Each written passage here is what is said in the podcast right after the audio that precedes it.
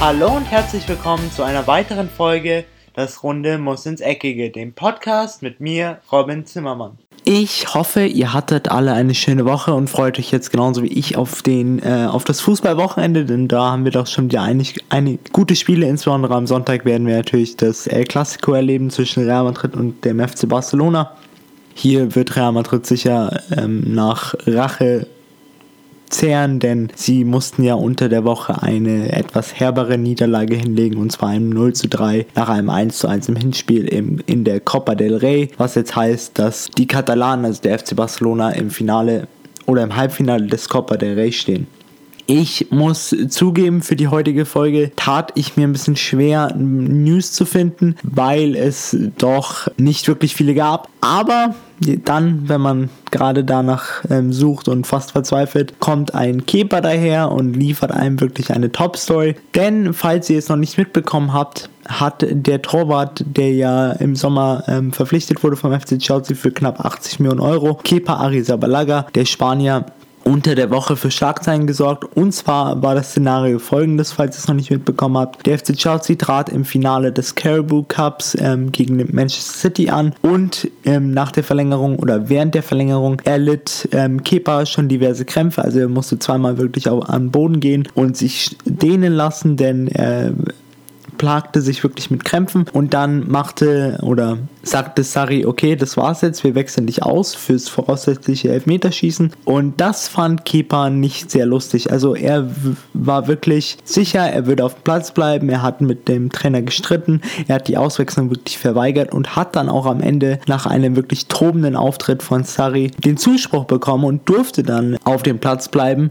Trotzdem konnte er seiner Mannschaft nicht wirklich helfen im Elfmeterschießen, denn der FC Chelsea verlor schlussendlich trotzdem mit 4 zu 3 im Elfmeterschießen. Und jetzt bleibt natürlich die Frage offen, darf ein Spieler sowas machen? Und meine klare Meinung dazu ist eindeutig nein. Der Manager ist der Boss und egal wer du bist auf dem Spiel, ob du Ronaldo bist, ob du Messi bist oder ob du Kepa bist, du musst dem Boss gehorchen und was der Boss sagt, wird auch gemacht.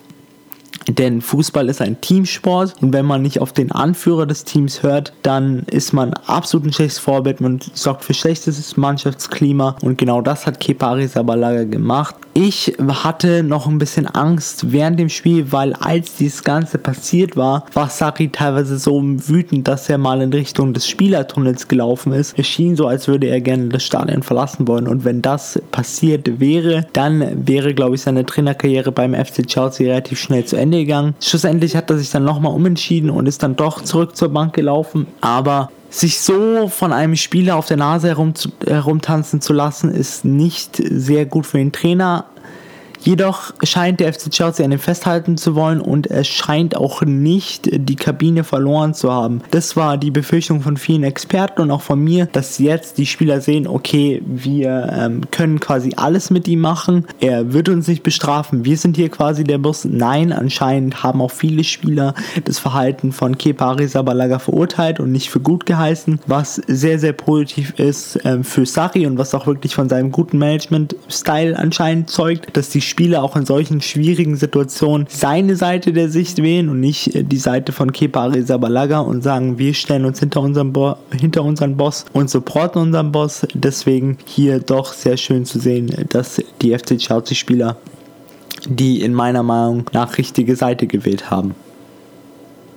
Für den FC Chelsea ist ja diese Saison eher oder ist der FC Chelsea eher in dieser Saison verfolgt von leichten Ups und Downs. Also sie hatten wirklich gute Phasen und wirklich schlechte Phasen. Für Bayern 04 Leverkusen, um jetzt zurückzugehen, die Bundesliga, die erleben aktuell so einen sehr späten Herbst oder sehr etwas früheren Frühling. Und zwar haben sie jetzt vier Siege in Folge feiern können mit ihrem neuen Trainer Peter Bosch. Und dann gab es die schöne Frage auf ähm, FanQ, der App, mit der ich eine Kooperation habe. Falls ihr sie noch nicht kennt, unten in der Podcast-Beschreibung ist der Link. Hier könnt ihr euch sie downloaden. Aber auf jeden Fall wurde gefragt, ähm, ob denn der Trainerwechsel ist ob der Trainerwechsel denn der Hauptgrund ist für, der, für den Erfolg. Hier sagen 83,5% Ja, 12,8% Nein und 3,7% haben keine Meinung. Ich muss dazu sagen, ich stimme auf jeden Fall den 83,5% zu, denn für mich ist der Trainerwechsel doch der entscheidende Schritt gewesen für Bayern und für Leverkusen, um einfach zu zeigen, wir wollen was Neues, wir wollen wieder zurück zu, unseren, zu unserer alten Mentalität, von wegen wir spielen offensiv, wir wollen den Gegner, wir wollen mehr Tore schießen als der Gegner, wir wollen offensiv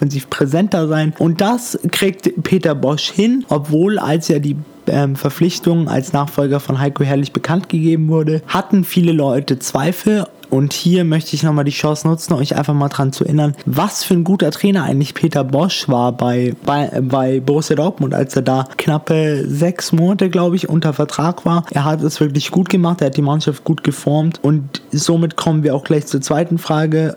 Peter Bosch ist ja jetzt zurück offiziell bei äh, Bayern 04 Leverkusen und da war dann eben die Frage, wie bewertet ihr den Niederländer grundsätzlich als Trainer? Und zwar war das Ganze aufgeteilt in eine Sternewertung. Hier sagen 0% sagen 1 Stern, 2 ähm, Sterne sagen 8,8%, 3 Sterne 43,8%, 4 Sterne 44,6 und 5 Sterne 2,9. Und ich möchte das gerne ein bisschen unterteilen und zwar in zwei Kategorien. Erstmal fachlich, für mich auf alle Fälle ein 5-Sterne-Trainer weil was er mit Ajax unter anderem gemacht hat, wie er sie geformt hat, wie er aus jungen und älteren Spielern eine perfekte Mischung geformt hat, ist schon beeindruckend, aber auch bei Borussia Dortmund, wie er es geschafft hat, mit Stars umzugehen, wie Aubameyang, wie auch Sokrates, obwohl es da auch ein paar kleine Dilemmachen gab. Trotzdem, er hat es wirklich gut hingekriegt, mit solchen Stars umzugehen, hat auch Borussia Dortmund, solange es positiv lief und die Ergebnisse gut waren, hat er es geschafft, eine Einheit zu formen und diese Einheit ist ihm ihm auch gefolgt. Jetzt zu der anderen Seite, wo ich ihn eher als einen Drei-Sterne-Trainer einstufen würde, ist das Gespür für negative Situationen. Mit negativen Situationen meine ich so kleine Ergebniskrisen, die Borussia Dortmund aktuell durchläuft. Damit scheint er nicht wirklich umgehen zu können. Da hat er nicht wirklich die Mittel. Er ist auch eher für mich ein statischer Trainer. Er hält gerne an seinem System fest und ich glaube, so ein bisschen in seinem Hinterkopf schwebt so das Motto, entweder wir spielen mit meinem System und wenn das nicht funktioniert, dann gehen wir mit meinem System unter. Wenn ihr das nicht wollt, gut, dann folgt mir nicht und äh, sucht euch im nächsten Jahr einen anderen Verein. Deswegen in dem Sinne ist vielleicht Peter Bosch nicht äh, der perfekte Trainer, trotzdem fachlich für mich ein sehr, sehr guter Mann. Und ich glaube auch, dass Bayern 04 Leverkusen ein sehr, sehr, eine sehr, sehr gute Anlaufsituation für ihn ist nach Borussia Dortmund weil Bayern 04 Leverkusen ein ähnliches System oder eine ähnliche äh, Transferpolitik fährt wie der BVB, nur noch mal eine Stufe drunter, ohne jetzt irgendwelche Leverkusen-Fans zu beleidigen. Aber Bayern 04 Leverkusen macht das auch seit Jahren schon sehr, sehr gut, was das Einkaufen von jungen, talentierten Spielern angeht und diese zu paaren, also eine Mannschaft zusammenzustellen mit älteren und erfahrenen Spielern. Ich erinnere an die Bender-Brüder zum Beispiel, die wichtige Stützen sind. Auch ein Radecki erweist sich als wichtige Spitze wichtige Stütze. Und das Ganze gepaart mit äh, Youngstars wie Bailey, Harvards, Brandt, ist einfach die perfekte Mischung und das erinnert mich auch an die Zeit von Peter Bosch bei Ajax Amsterdam, als er eben genau auch diese Art von Team vor sich hatte und ich bin der Meinung, dass einfach diese Art von Team das richtige Team für ihn ist. Ein Team vollgepackt mit Topstars ist nicht sein Ding, er braucht was, was er fördern kann. Er will Improvement sehen über die komplette Zeit, die er im Amt ist. Er will sehen, wie sich Spieler verbessern, wie sich Spieler weiterentwickeln und er will auch nach neuen Talenten Ausschau halten können und nicht immer fertige Topstars kaufen wollen. Klar, natürlich, die will er bestimmt auch, aber sein Hauptaugenmerk liegt natürlich auf der Jugend und deswegen ist Bayern 04 Leverkusen für mich und aus meiner Meinung heraus für Peter Bosch die perfekte Anlaufstation.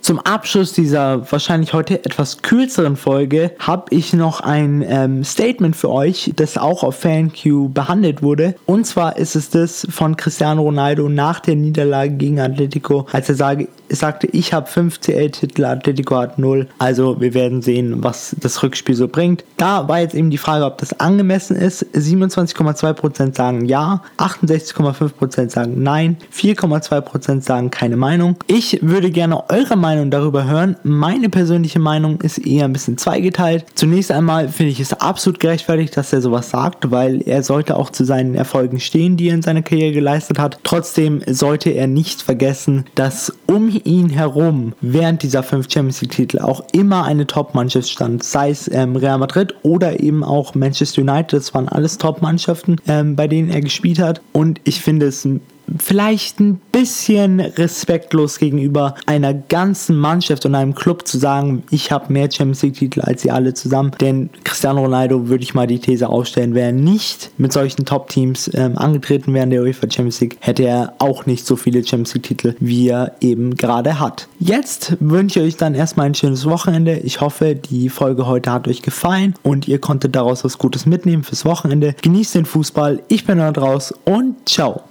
Und das war's auch schon wieder mit einer weiteren Folge Das Runde muss ins Eckige, dem Podcast, wo ihr alles rund um König Fußball kompakt auf die Ohren bekommt.